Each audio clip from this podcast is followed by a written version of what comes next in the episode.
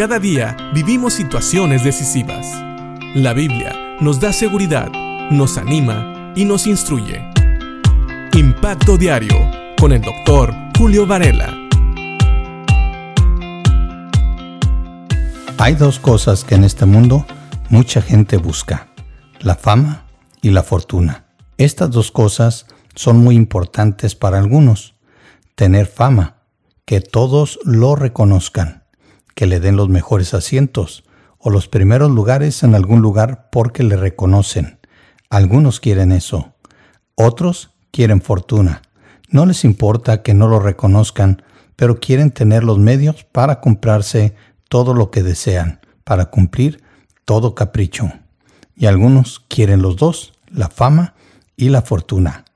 Pero sabes, cuando nosotros, como hijos de Dios, buscamos seguir a Dios, es muy probable que para la mayoría de nosotros nunca llegue la fama ni tampoco la fortuna. Pero eso no importa, porque mientras Dios no reconozca y no recompense, todo va a estar bien.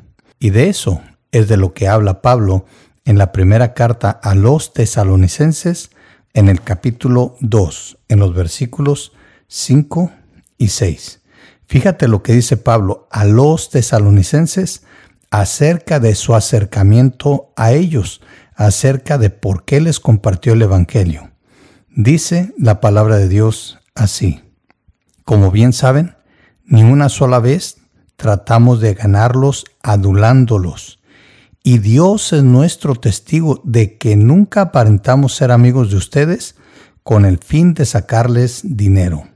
En cuanto a elogios humanos, nunca los hemos buscado, ni de ustedes ni de nadie. Como puedes ver aquí, Pablo habla que su acercamiento a los tesalonicenses no tenía nada que ver con sacar provecho financiero, ni tampoco adulaciones o elogios, es decir, que los trataran como si fueran estrellas, como si fueran personas famosas. Pablo ya habló de que él les predicó el Evangelio, un Evangelio aprobado por Dios, o podríamos decir, como dice más bien el versículo, que ellos como siervos de Dios y como mensajeros del Evangelio habían sido aprobados por Dios. Claro que esto incluye su mensaje. Así que Pablo, cuando se acerca a los tesalonicenses, se acerca con un deseo genuino de que ellos conozcan la palabra de Dios. A Pablo no le importa que le den elogios, y tampoco se acercó a los tesalonicenses para disfrutar de los beneficios financieros que pudiera adquirir al hacerles a ellos conocer la verdad de la palabra de Dios o, como vamos a ver más adelante, al presentarse él como un apóstol. Nunca utilizó tampoco su posición como siervo de Dios la autoridad que Dios le había dado al mandarlo a predicar a los gentiles como algo para sacarle provecho. Así que aprendemos de Pablo que un verdadero siervo de Dios no busca ni la fama ni la fortuna. Espero que tanto tú como yo tengamos ese mismo sentir.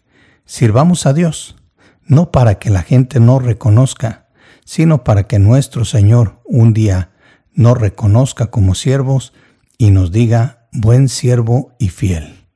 En lo poco has sido fiel, en lo mucho te pondré.